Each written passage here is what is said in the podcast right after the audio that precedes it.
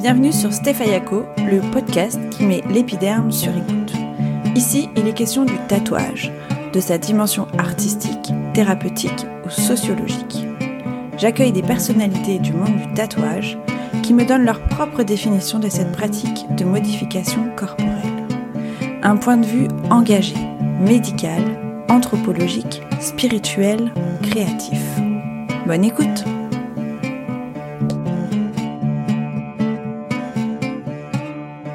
seul dessinateur intradermite de France. Autrement dit, un tatoueur, disons, légal. Combien de temps pour, faire un tatouage? Euh, Tout est variable. Qu'est-ce que ça fait mal?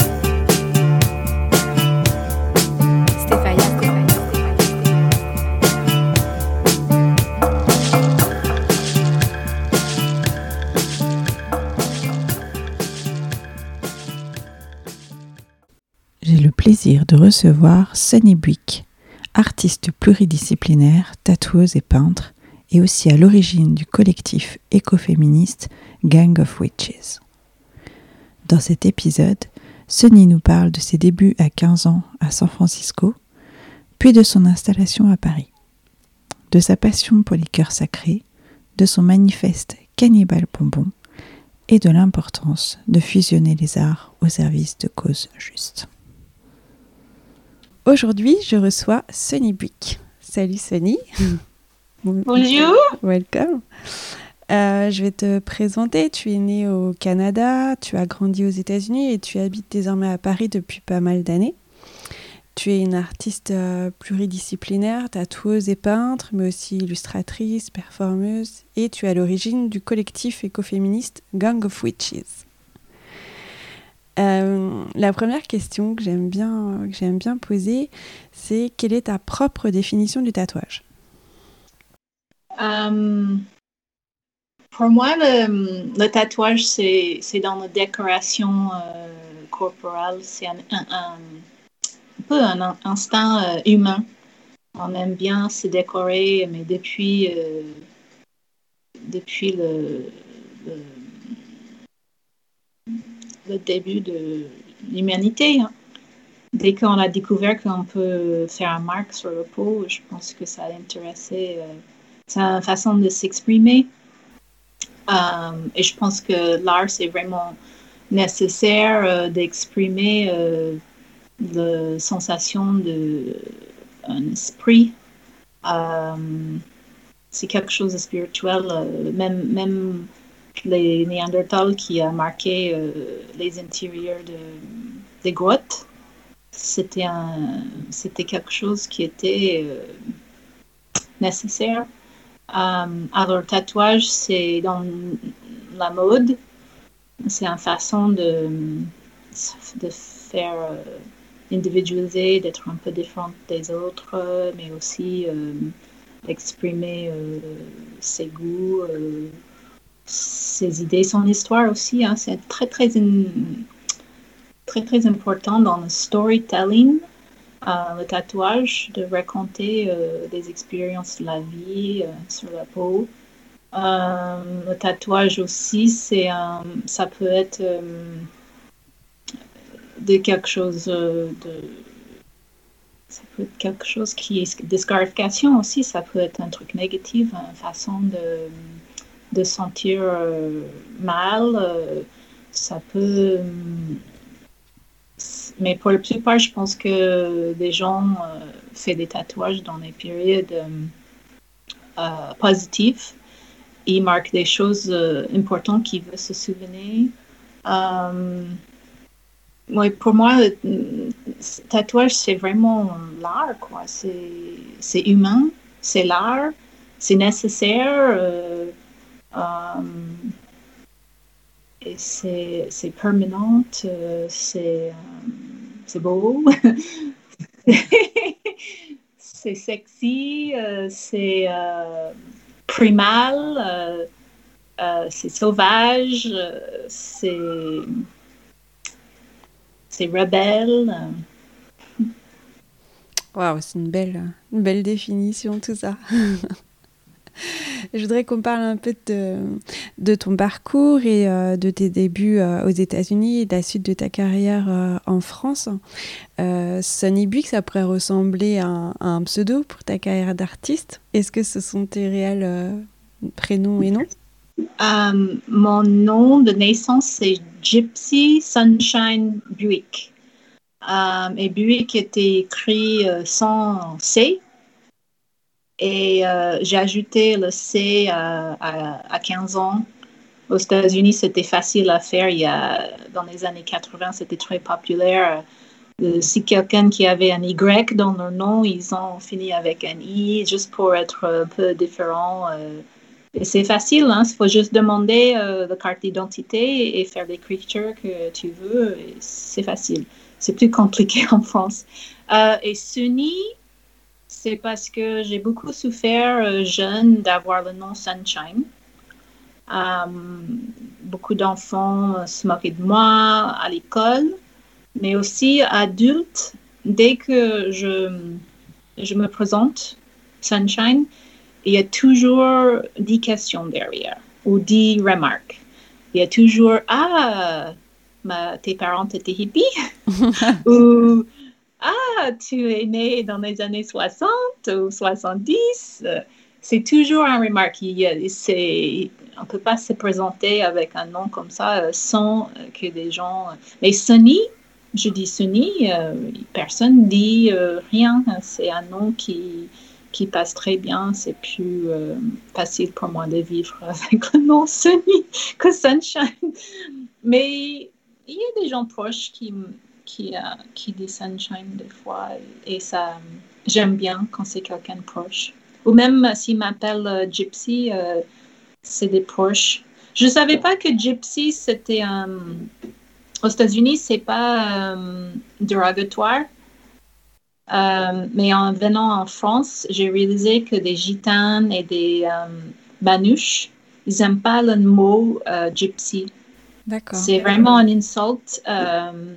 Et voilà, j'ai le nom de. C'est un insult, quoi. Mais aux États-Unis, le nom gypsy, c'est romantique, c'est quelqu'un qui a une vie, une voyageuse, une vie de bohème. c'est beau. Mais c'est mieux si elle m'appelait euh, Manouche Sunshine Buick et pas Parce que. Mais voilà, en France, euh, ça passe pas trop en Europe, tout. Hein. Une fois, j'étais à Oslo et, et j'ai été contrôlée dans le métro et il a vu mon nom. Il, il, était choqué que je m'appelais euh, Gypsy. Il a dit Ah, vous savez, on a beaucoup de problèmes avec des gypsies. Mais l'interprétation est bien différente. ouais. Et euh, j'ai lu que tu as commencé à tatouer à 15 ans. Est-ce que tu peux euh, me raconter comment ça s'est passé? J'ai fait, un tatouage à 15 ans. J'ai commencé à tatouer euh, pour du vrai 24 ans. Euh, à 15 ans, j'ai vu, un film, un documentaire sur le punk rock en, Californie. ça s'appelle, si je me souviens bien, Decline and Fall of Western Civilization. Et dans le film, il y a Darby Crash, il y a X, le groupe euh, de Los Angeles, um, avec Exine Chervenka et John Doe. Et il y a une scène dans le film où euh, Exine Chervenka est en train de d'écrire um, Temptation euh, sur sa main. Et elle était en train de faire son tatouage avec des aiguilles de couture. Avec, c'est un, c'est jailhouse euh, tatouage. C'est euh, un peu de fil au, bout de, de aiguille et on trempe dans l'encre et on, on se pique euh, à la main, quoi. Et ben en fait, ça m'a donné des idées. Et on a vu ça, en plus, on a vu ça avec une bande de copines. Et, et peu après, on s'est décidé de faire nous-mêmes. Et bien sûr, j'ai tatoué ma main en première. C'est bien pour commencer ça. Et, euh, il avait une autre nana. Et pour la plupart dans le groupe, on, on s'est tous euh, commencé à faire nous-mêmes. Mais il avait une de mes copines qui, euh, elle n'arrivait pas de faire elle-même. Je pense qu'elle avait peur. Alors, j'ai fait mon premier tatouage sur quelqu'un d'autre à 15 ans parce que j'ai aidé ma copine de faire son tatouage. Parce que et tu, euh, il me semble que tu as grandi en, Californie. Comment t'as, comment t'es arrivé aussi jeune dans le monde du tatouage? Comment t'as appris? Est-ce que c'est à San Francisco que tu as appris le, tatouage? Oui, alors euh, la même année, 15 ans, 15 ans, à 15 ans, il y a plein de choses qui m'arrivaient, euh, mais qui étaient super importantes. Ah, c'était vraiment énorme cette année. C'était en 85. Et euh, premièrement, euh, j'étais dans un appartement avec mon copain. Je vivais plus avec ma mère. Et euh, on avait disputé. Elle a décidé de m'installer dans un appartement. C'était, j'ai même pas demandé. ma mère est sauvage aussi et, c'était, elle, je pense qu'elle voulait plus de responsabilité de moi. Aujourd'hui, je vois ça un peu comme un, abandonnement. Mais euh, voilà, j'étais euh, dans un appartement avec mon copain et euh, avec des, des gens qui, qui traînaient à Hate Street. C'est la rue qui est plus connue pour pour le, le contre-culture, euh, San Francisco, euh, tout ce qui se passait dans les années 60, c'était euh, à Hate Street. Alors, on, avait plein d'amis qui étaient artistes aussi, et un, discussion un, jour qui disait que un de leurs amis, parce qu'eux, ils faisaient des BD, et un de leurs amis qui faisait BD aussi, se lançait dans le tatouage. Et la conversation tournait autour de que ça, c'est un bon moyen de, faire de faire euh, gagner sa vie euh, en faisant de l'art. Et, et, et, moi, j'ai vraiment capté ça. J'ai vraiment euh, accroché sur cette conversation. Et, aussi, il avait des, des, cloches qui sonnaient dans ma tête. Je dis, ouais, tatouage. J'étais très romantique. Je, je, disais, ah ouais, de, de dessiner sur la peau et après, euh, quand la personne est, morte et ça n'existe plus, c'est romantique. Aujourd'hui, je, je, je, trouve ça un peu triste que ça disparaîtra et que c'est impermanent. Euh, mais euh, voilà, je pense qu'à ce moment-là, j'ai décidé, c'est ça que je veux faire. Et, et six mois après, j'étais dans une colocation où euh, il avait des, des, flats, ça s'appelle des flats, c'est trois appartements dans une maison et, et chaque appartement c'est sur un étage. Et le, le, euh, le, flat en haut de moi, euh, il avait Tufts qui habitait là et il était apprenti pour Tuttle. Et on a commencé à traîner euh, beaucoup ensemble et j'ai tombé amoureuse de lui. Et euh, j'ai commencé à traîner euh, à Lyle Tuttle. Lyle Tuttle avait un, musée de tatouage à San Francisco. Il avait aussi un, fanzine historique qui s'appelait le Tattoo Historian. Et j'ai aidé à, à, fabriquer cette magazine, fanzine. Um, aussi, il avait un.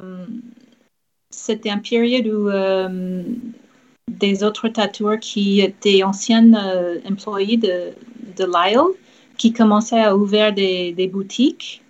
Erno Zabati, il a, il a ouvert euh, sa boutique à cette époque.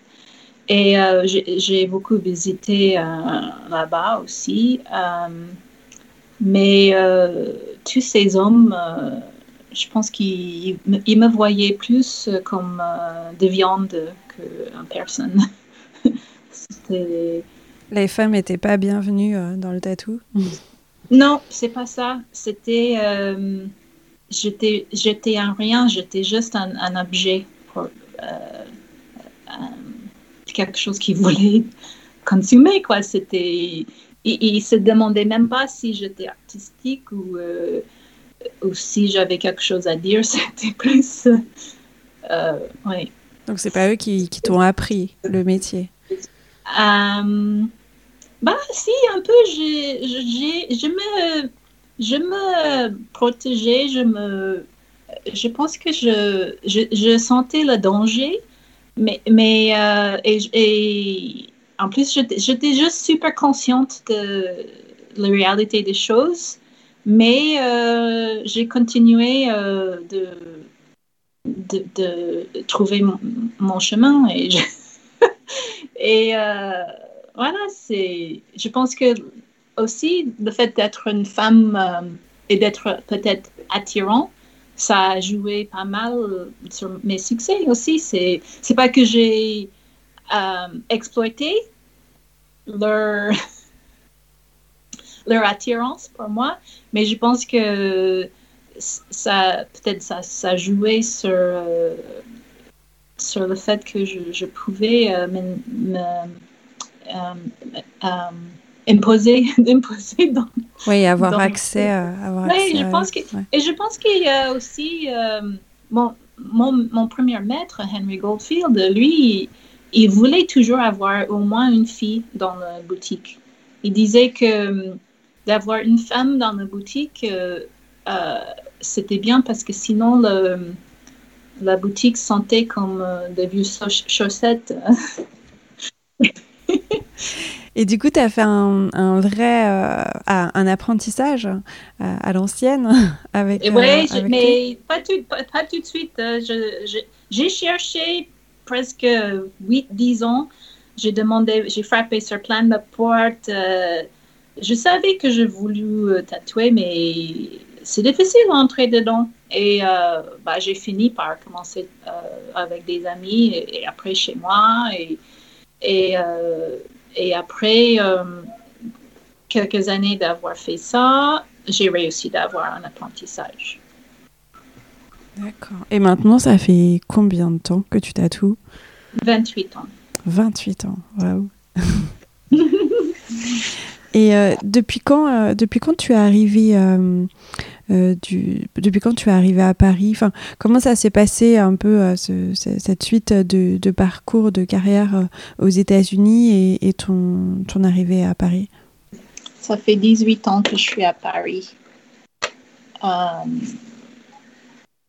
j'étais toujours francophile. quand j'ai parlé de, de, 15 ans, à 15 ans, j'ai commencé lycée et, on est obligé de, prendre un, deuxième langue et j'ai étudié français. Et là, euh, euh, j'ai tombé amoureuse de le son de ce langage. Et euh, déjà, j'avais une idée que je voulais être artiste et j'étais en train de lire tous les la littérature qui sortait de Paris des années 20. C'était vraiment un, un centre d'intérêt pour moi dans la littérature.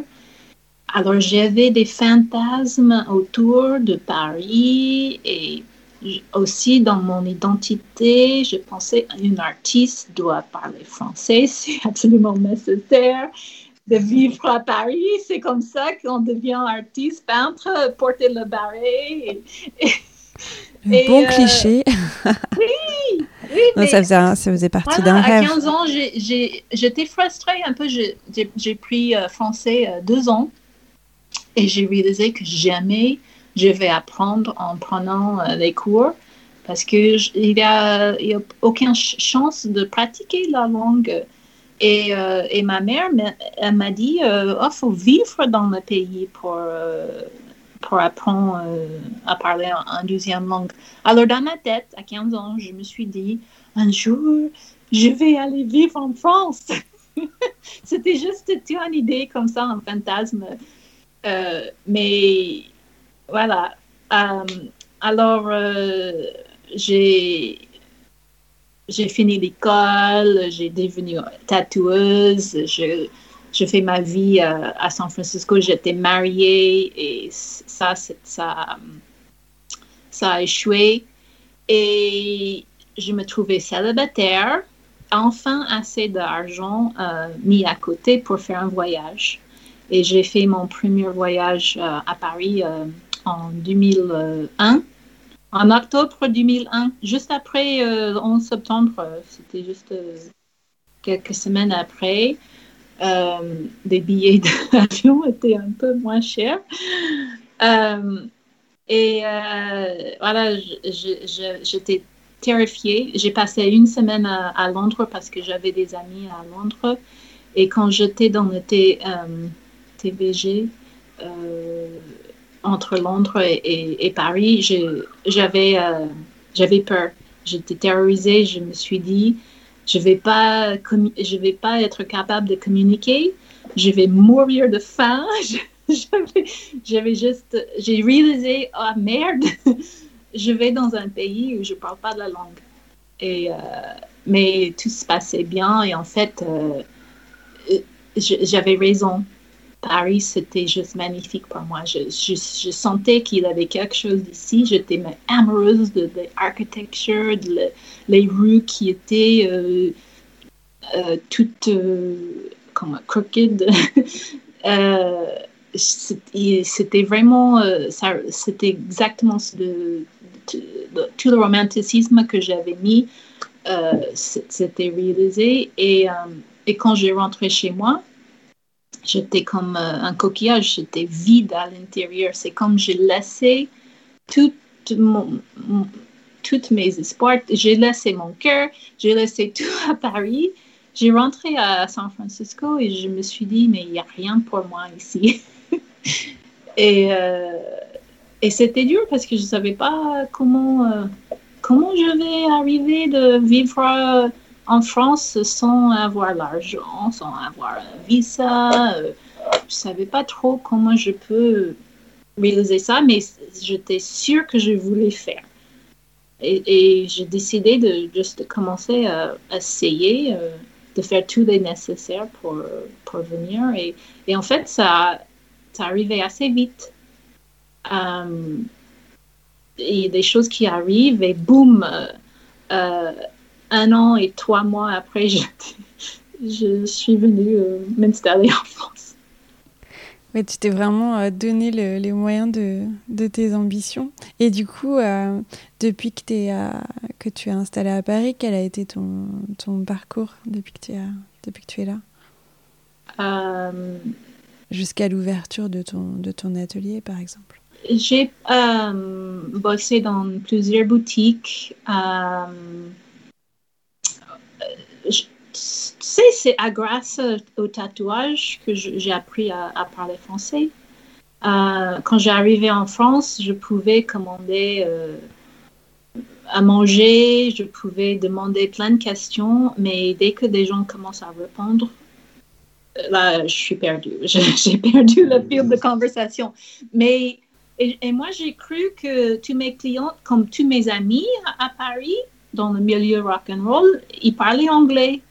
Alors, j'étais, euh, on parlait anglais avec euh, des amis, mais et j'ai croyais que ça va être le cas avec mes, mes clientes, mais pas du tout. Mais pas du tout. Mais, tous mes clientes parlaient pas du tout euh, anglais.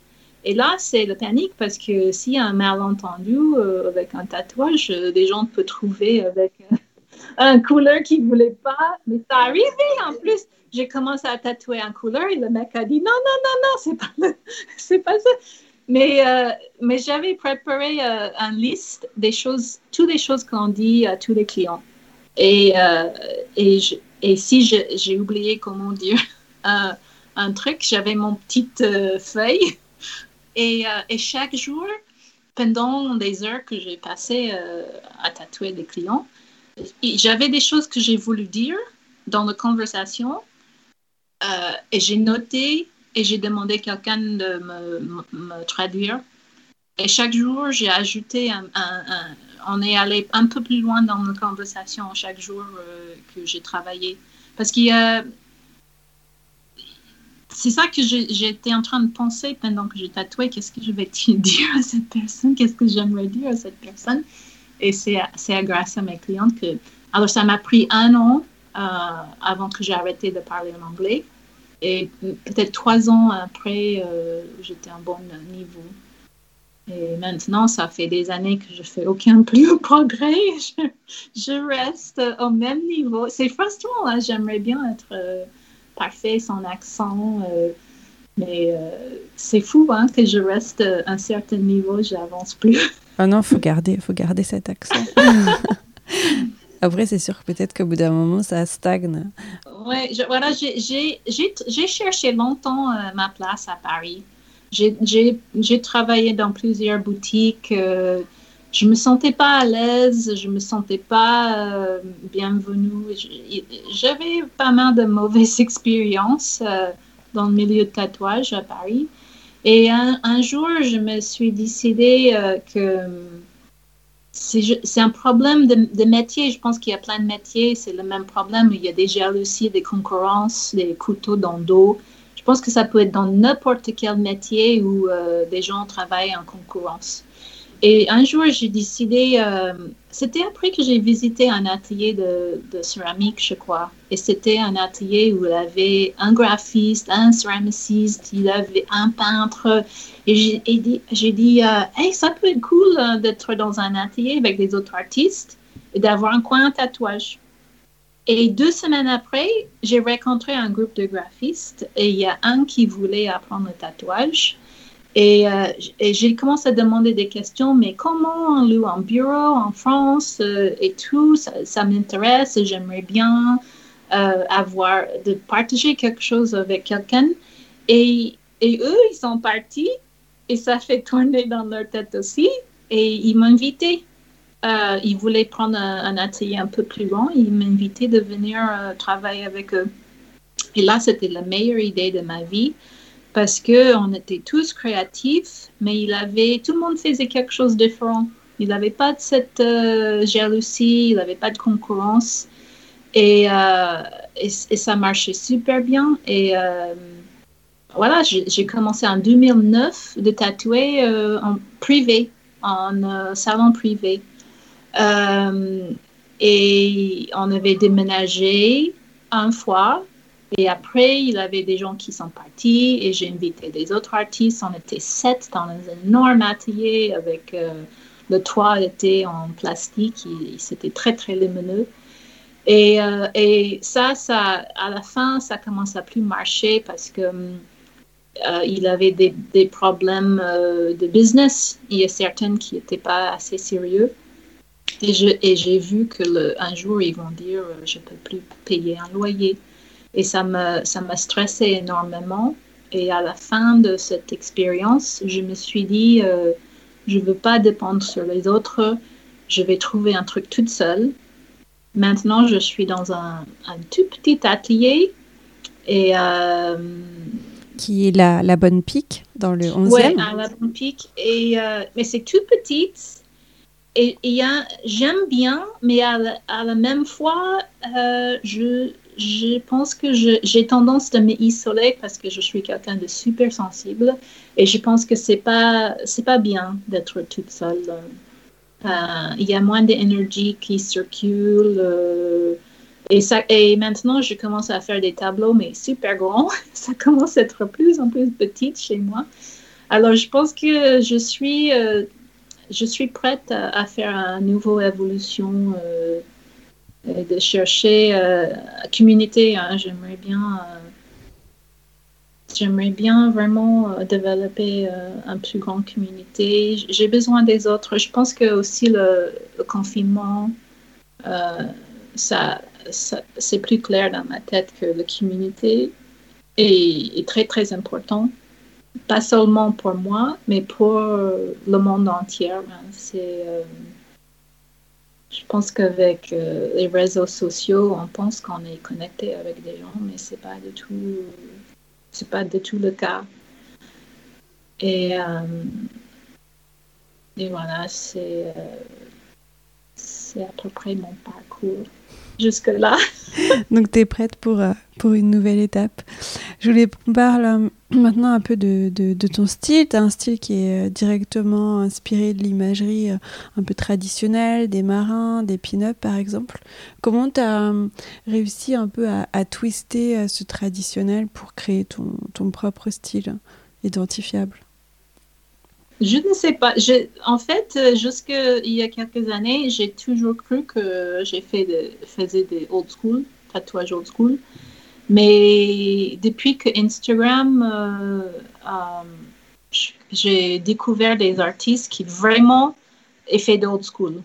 Vraiment, soit ils copient exactement des anciens motifs, ou leur style, ça ressemble, mais vraiment, vraiment ressemble à un tatouage fait dans les années 20, 30, 50. Mais, mais pile poil. Il n'y a pas de. N'y a aucune trace de modernité. Mais moi, euh, c'est pas du tout ça. Mon style, c'est inspiré par euh, l'old school.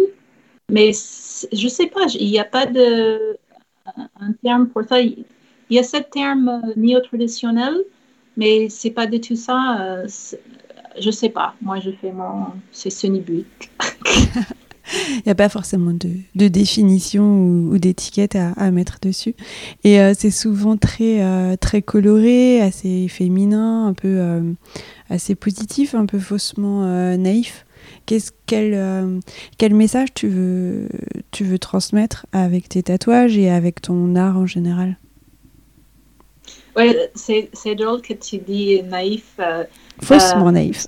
Oui, mais non, c'est en fait, c'est la façon que je dessine. C'est, moi, récemment, j'ai, découvert que mon style de, dans peinture, c'est un peu comme euh, si Henri Rousseau était obsédé par Pulp Fiction, par les, par les illustrateurs américains de, de Pulp Fiction parce que euh, j'ai jamais fait un école d'art. Ma, ma, niveau de, de dessin, c'est, comme il est. C'est un peu naïf. C'est, et, euh, et j'aime bien comme ça. J'aime bien être un peu art. C'est pas art brut. Aux États-Unis, ça s'appelle folk art.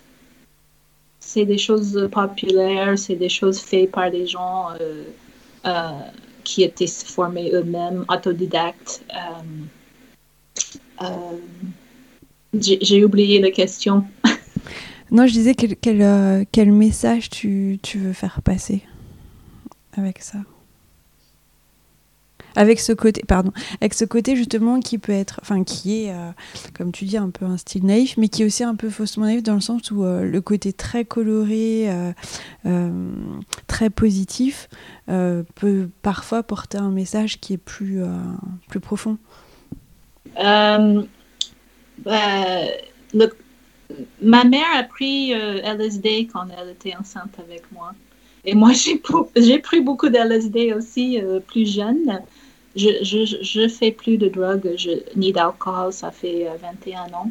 Mais je pense que les couleurs, c'est peut-être inspiré par ça, par les psychédéliques. Euh, mais aussi dans l'art populaire, l'art mexicain, l'art chinois, indien, euh, c'est toujours super coloré. Et un truc qui m'intéresse euh, plus récemment, c'est comment les couleurs travaillent sur nous-mêmes humainement. c'est peut-être un, un, peu ésotérique, mais il y a certaines couleurs qui ont un pouvoir énergétique. Et, euh, et, ça, ça, m'intéresse énormément. Et, et, et moi, je, je suis quelqu'un qui est assez optimiste et assez positif. Et, euh, mais je suis capable aussi d'être gothique et de me de, de, de porter noir et de d'être dans, dans les tons gris aussi. Mais ça, c'est effrayant, euh, cette côté de moi, les ombres. Et je, pense aussi avec le nom euh, Sunni, euh, que je, suis plus, j'aimerais plus aller dans le soleil, aller vers des choses positives, mais pas, de pas ignorer le, le côté sombre, parce que ça fait, ça fait le yin et le yang, tu vois, c'est, tout est il y a des dualités euh, de, partout, mais euh, j'espère aussi le, mon sens d'humeur, euh, la positivité, le, la magie aussi, je pense, je crois vraiment dans magie parce que combien de fois dans ma, vie j'avais un rêve pas possible et, j'ai réalisé. des idées viennent dans ma tête et quelques semaines après, j'ai le, le, truc. Euh, et j'espère je, que je peux aider des gens aussi avec leur tatouage de de porter quelque chose de super positif, super magique, euh, euh, que le, tatouage soit une super expérience transformative. Euh, et qu'ils sont assez confortables pour me raconter leur histoire et que je peux aider à mettre cette histoire ancrée sous le pot, quoi. Et euh, tu as aussi une, une, passion pour les, pour les cœurs, les cœurs sacrés, et, euh, notamment les, les milagros. Tu peux euh, nous dire un peu ce que c'est ou d'où ça, ça te vient, cette imagerie aussi un peu de, de cœur sacré, sacré mexicain. Ouais.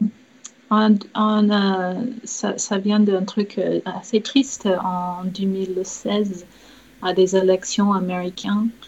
J'étais mais c'était, ça m'a frappé euh, super fort. Je ne croyais pas qu'il y a tellement de haine que des gens étaient capables de voter pour cette euh, personne, hein. cette groupe. Euh, J'aime pas mentionner le, nom. Alors, mon premier, euh, mon, première idée artistique, c'était de faire des larmes. Alors, j'ai commencé à peindre mais des, en centaines des larmes. Euh, euh, j'ai mis un œil dans la forme d'un goutte.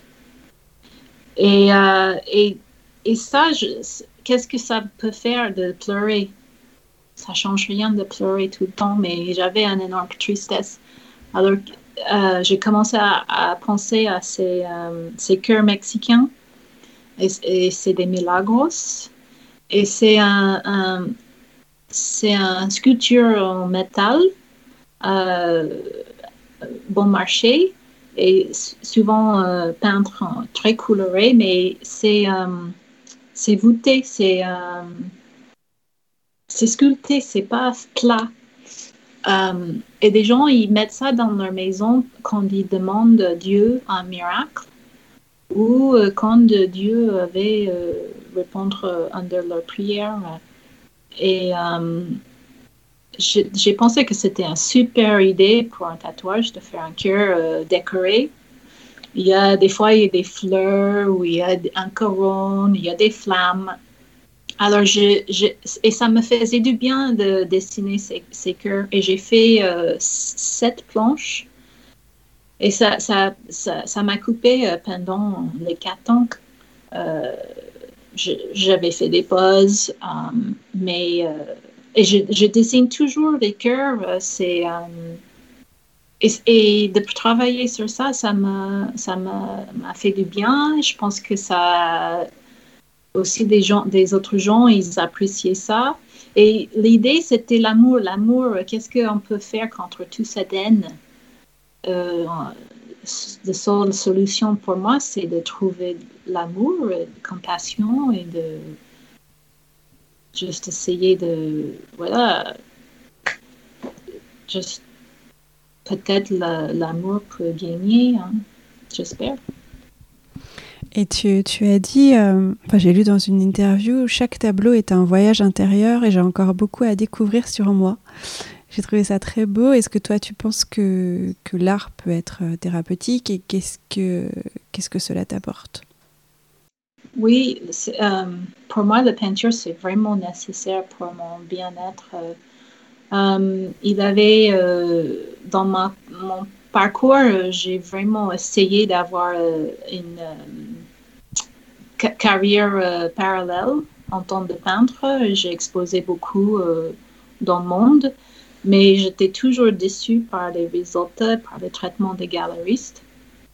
Par exemple, les galeristes qui disent euh, ah, c'est trop cher, Sunny, euh, pour un tableau. Euh, et eux, ils, prennent 50%. Ils, ils, trouvaient que 1000 euros, c'était un bon prix. pour quelque chose que j'ai passé des mois et des mois dessus. Alors, si je, je rentre chez moi avec 500 euros sur quelque chose que j'ai passé six mois de ma vie, c'est pas assez. Euh, et, et, et, quelquefois, j'ai vendu des tableaux pas chers en espérant que cette galerie va continuer de travailler avec moi et petit à petit un peu augmenter mes prix. Mais jamais c'était le cas. J'étais vraiment, j'ai trouvé que j'étais maltraitée par les galeristes. Et, et petit à petit, j'étais dégoûtée et, et je n'aimais pas les deadlines non plus parce que quand il y a un deadline, je trouve que le, le travail n'est pas abouti par le temps, par la fin. je ne suis pas prête. Et, euh, ça met trop de pression. Oui, ça met de la pression. Et, et en plus, euh, j'ai réalisé plus, beaucoup plus tard, mais quand je peins pour vendre, c'est pas du tout euh, bien. Je ne mets pas tout euh, mon âme dedans. Mais quand je fais un tableau, et c'est pour moi, pour accrocher chez moi, je travaille jusqu'à ce que je suis amoureuse de ce tableau. Et je veux garder pour moi. C'est mon bébé. Je ne veux pas vendre. Euh, sauf si quelqu'un me paye super bien. Tous les heures il me paye un, comment tu dis, euh, hourly wage euh, en français? Si quelqu'un peut me donner un taux d'horaire raisonnable pour mon tableau. Mais malheureusement, j'ai choisi un style qui est super long. Il y a des, des, des, peintres qui font des choses magnifiques comme Miss Van. Tu connais Miss Van? Oui, j'adore. Elle, elle, peut faire un tableau, ça prend trois jours euh, maximum mais c'est magnifique. C'est magnifique, mais elle, elle, passe pas énormément de temps sur ses tableaux. Mais moi, j'arrive pas. J'arrive pas d'être lâchée comme ça. Mais euh, voilà, l'histoire, c'était j'étais dans un. jusqu'au bout de mes, euh, mes passions avec euh, le monde de l'art. Et j'étais vraiment en train de, de sentir envie d'arrêter de peindre. J'avais cette, mais j'étais tellement déçue que j'étais là, je vais arrêter de peindre. Et j'ai dit, ah, ça c'est dangereux, ça va être vraiment tragique. C'est tous ces galeristes fait que tu arrêtes un truc comme ça parce que à chaque fois que je, je réussis un tableau, j'ai passé des heures de vraiment euh, être présente, de sentir mes sentiments nécessaire, des, choses euh, des fois très... Euh, je suis quelqu'un de très émotionnel. Voilà, je suis devant le tableau et c'est... et la peinture aussi, c'est très forgiving. Comment tu, dis forgiving? Pardonnable. Pardonnable? Le, parce que si tu fais un tatouage, tu fais une erreur, c'est catastrophique. Si tu fais un erreur sur un tableau, c'est pas grave. Ça peut se rattraper, c'est peut-être dans le sens rattrapable. Oui, je, je, peux rattraper, mais au même euh, un tableau, c'est vraiment euh, une transformation. C'est alchimique. Tu prends de, des, des pigments euh, mélangés avec de l'huile, tu prends des pinceaux et après tu finis et c'est quelque chose d'autre transformer ça dans quelque chose de magique, quoi, qui, qui exprime à des autres euh, euh, un truc spirituel. Sans utilisant des mots, parce que là, j'ai du mal des fois avec français de m'exprimer, mais même en anglais, les mots, c'est difficile des fois euh, de communication. Mais avec des images, c'est beaucoup plus facile. Hein. Alors, euh, je pense avec, avec peinture, des fois, des choses que je suis même pas euh, connaissant, je suis même pas connaissant de ce qui se passe dans ma tête et je transmets ça dans le, dans le tableau. après, je réalise qu'est-ce que j'étais en train de sentir. Après, je réalise le message mais pendant que je suis en train de faire, euh, j'ai aucune idée. Je, je, fais un joli tableau. Euh, et, et, ça, c'est la thérapie. C'est un, quelque chose euh, interdit, que je m'interdis dans la dans le conscience. C'est quelque chose sous-conscient qui sort euh, et c'est moins effrayant quand ça sort comme ça. Euh. Oui, c'est des choses que tu fais inconsciemment et que tu, tu ressors par l'art. Est-ce que tu peux me parler de ton manifeste Cannibal Bonbon? Ah, ben c'est un peu ancienne maintenant. Il faut que je euh, écris à nouveau parce que hum, euh, ben déjà j'ai fait un manifeste parce que j'ai pensé que c'était nécessaire. Euh, tous les, grands mouvements que j'admire, les surréalistes, les dadaïstes, tous ces artistes font un manifeste pour vraiment c'est un travail de, moi-même aussi, de, savoir euh, qui je suis, c'est quoi mon intention avec l'art et, euh, de trouver globalement euh, qu'est-ce que ça veut dire toutes les choses que je fais. Alors j'ai écrit Cannibal Bonbon. Cannibal Bonbon, c'est... imagine, moi je suis bonbon parce que je mange des bonbons. je suis une femme et j'aime les choses sucrées, douces, j'aime le plaisir. Et je, deviens toutes ces choses parce que c'est ça que je, je consomme. Et un dicton en, en anglais, euh, ce que tu manges, tu deviens. Euh, ce que je consomme, je suis. Euh, alors, je suis un, bonbon qui se cannibalise. Et ça joue aussi sur le sur ces euh, côtés autodestructrices féminines euh, de la société qui met beaucoup de pression sur les, des femmes. La, femme, c'est un, un, tentatrice. Et alors, oui, la, femme, c'est c'est quelque chose de mauvais et, euh, alors c'est là où on se cannibalise, on, on euh, fait des régimes, on euh, essaie d'être parfait, on, regarde le miroir beaucoup. Et, et c'est ça la cannibalisation.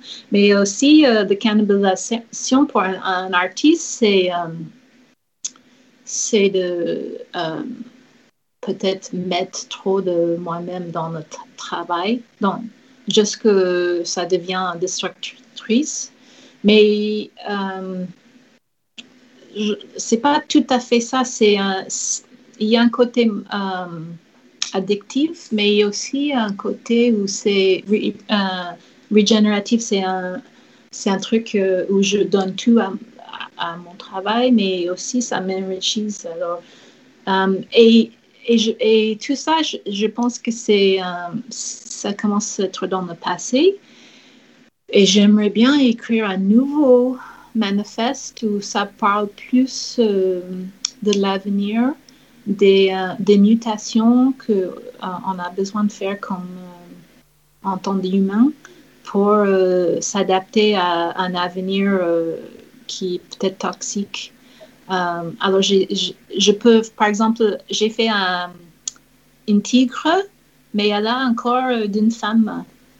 Et, et, et j'ai fait un oiseau, mais avec une tête de femme. Euh, toutes ces idées de chimera et des mutants, c'est une idée que j'ai pour le pour l'avenir, que peut-être l'humain il, a besoin de faire une évolution euh, extrême pour, euh, pour, pour, pour, survivre. Sinon, on va, on va disparaître. Tu es membre fondatrice du collectif écoféministe Gang of Witches depuis 2016. Euh, de, qui est de qui est composé ce collectif? C'est ça change, c'est géométrie, comment ça s'appelle? Variable oui. Euh, alors, des gens qui, qui, sont dedans, ça, ça change des fois, mais euh, il y a Sophie Rook et Paula Evelyn et moi euh, qui a commencé le, le collectif Sue est dans le collectif. Oui, j'adore Sue. Je suis trop fan depuis toujours. On a, on a beaucoup, beaucoup. On a des gens qui font de la danse, on a des gens qui sont photographes, qui font des films. Euh, on a des gens qui, voilà, Sophie, elle est écrivain. eux, Sophie et Paula, on a un groupe de rap qui s'appelle Gang of Witches aussi. il y a un podcast.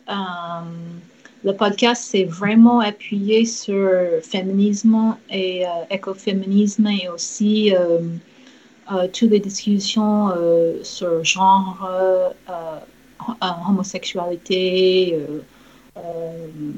la lutte de tous les gens oppressés. ils sont, on est assez activiste ou on aimerait bien être activiste à travers de notre travail, euh, d'utiliser euh, l'art pour euh, essayer de changer des choses un peu. mais c'est difficile parce que on n'est pas, c'est pas notre métier hein, d'être activiste. Notre première responsabilité, c'est de, de, faire notre art. et en espérant que on peut transmettre euh, un message euh, qui peut aider euh, des gens à, motiver de, de, sauver la planète. Déjà, on aimerait bien. sinon, par, par exemple, en être un exemple pour les autres, une inspiration pour les autres de, de faire des petites choses, hein, de peut-être manger un peu moins de viande ou ou euh, essayer de protéger la nature un peu plus, euh, d'être plus consciente euh, des, des gens oppressés, d'être de protéger des femmes, pour protéger des, des transgenres.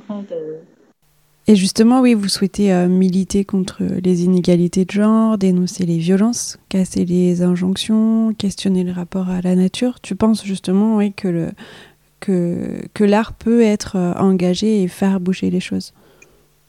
Oui, il y a beaucoup des, invités euh, sur le podcast qui sont militants. Euh, moi, je ne me sens pas militant, mais j'ai des convictions, des très fortes convictions, mais je ne veux pas passer ma vie de, de faire ces luttes parce que c'est juste, je peux être noyée dedans. Je sais, c'est juste, c'est. J'ai des amis hein, qui ont fait beaucoup de, de, protestes pendant le Gilet jaune et tout, et elles se trouvaient dans une dépression après. Oui, ça s'appelle le burn-out militant. Oui, et euh, je dis, mais toi, toi, tu peux pas sauver le monde toi-même. La seule chose que tu peux euh, changer, sauver, c'est toi-même. Et peut-être en changeant et sauvant toi-même, si tout le monde faisait ça, on peut sauver la planète ensemble. et avec le collectif, vous, vous multipliez les, les moyens d'expression et de diffusion C'est, euh, le collectif, c'est vraiment, euh, on, a on a décidé de se réunir pour, euh, pour être plus puissante dans, dans un groupe, de se entre-aider, euh, mais de, de vraiment euh, ramasser tous nos, nos pouvoirs individuels et qu'on en est soudés ensemble, ça fait, ça fait déjà un voix plus haut. euh, et on peut vraiment faire des, choses ensemble et, et de faire. Euh,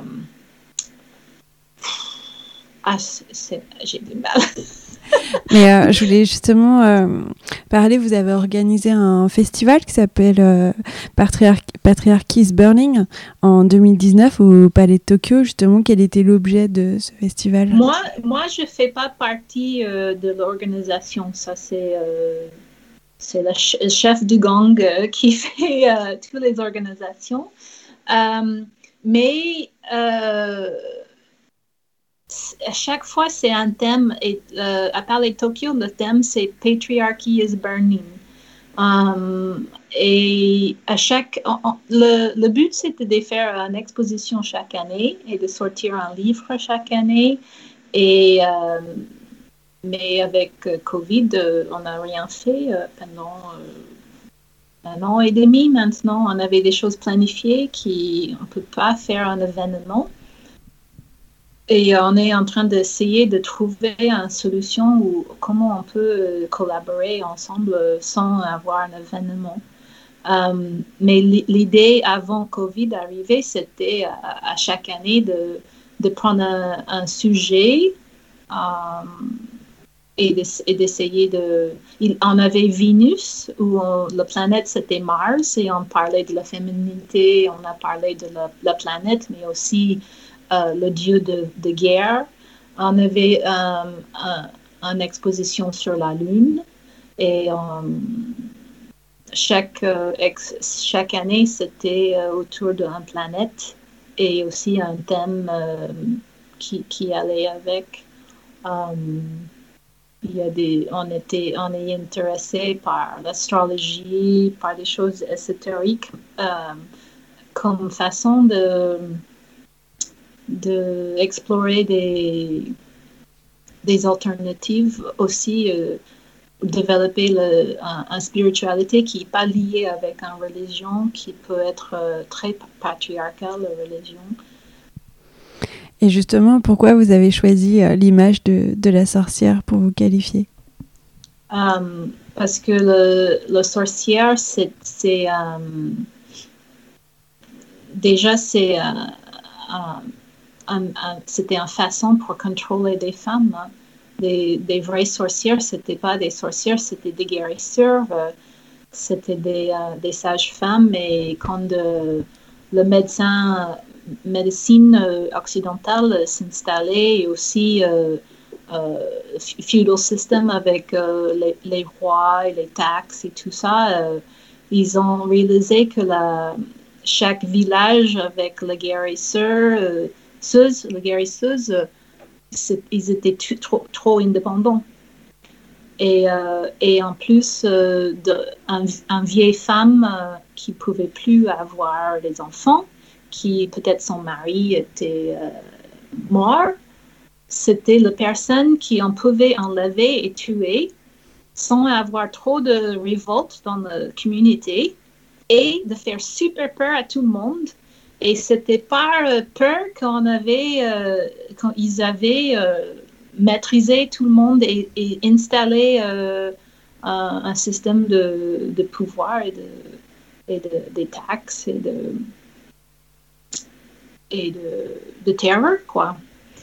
on a choisi l'archétype de, de femme parce que c'est la le, sorcière par, par on a choisi l'archétype euh, de sorcière, de witch, parce que c'est le, c'est la femme forte, puissante, euh, qui sait, artiste, oui, qui sait, euh, qui sait tous les rythmes de nature, le, le rythme de la lune, de les rythmes de la planète, les saisons.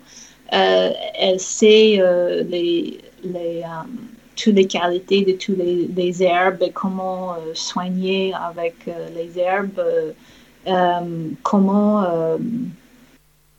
trouver cette puissance en, intérieure aussi pour, pour vivre.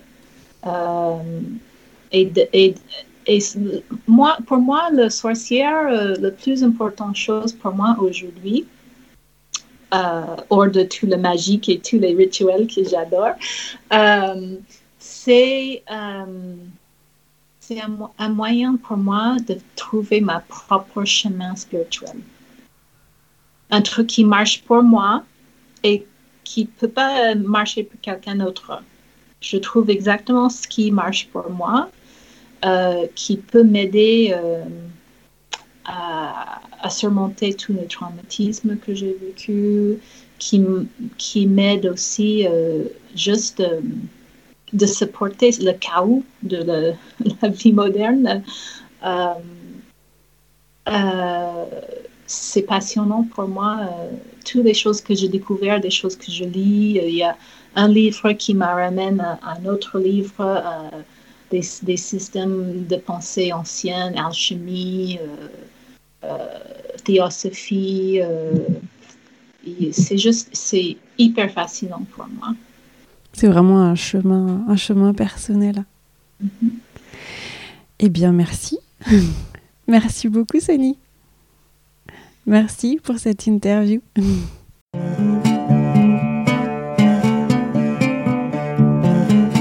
Ça vous a plu? Alors, j'ai besoin de vous. Abonnez-vous, notez le podcast avec plein de petites étoiles et n'hésitez pas à commenter, cela m'intéresse vraiment d'avoir votre avis. Je suis aussi sur Instagram, Facebook et le blog. C'est tout simple, c'est Stéphayako. Merci.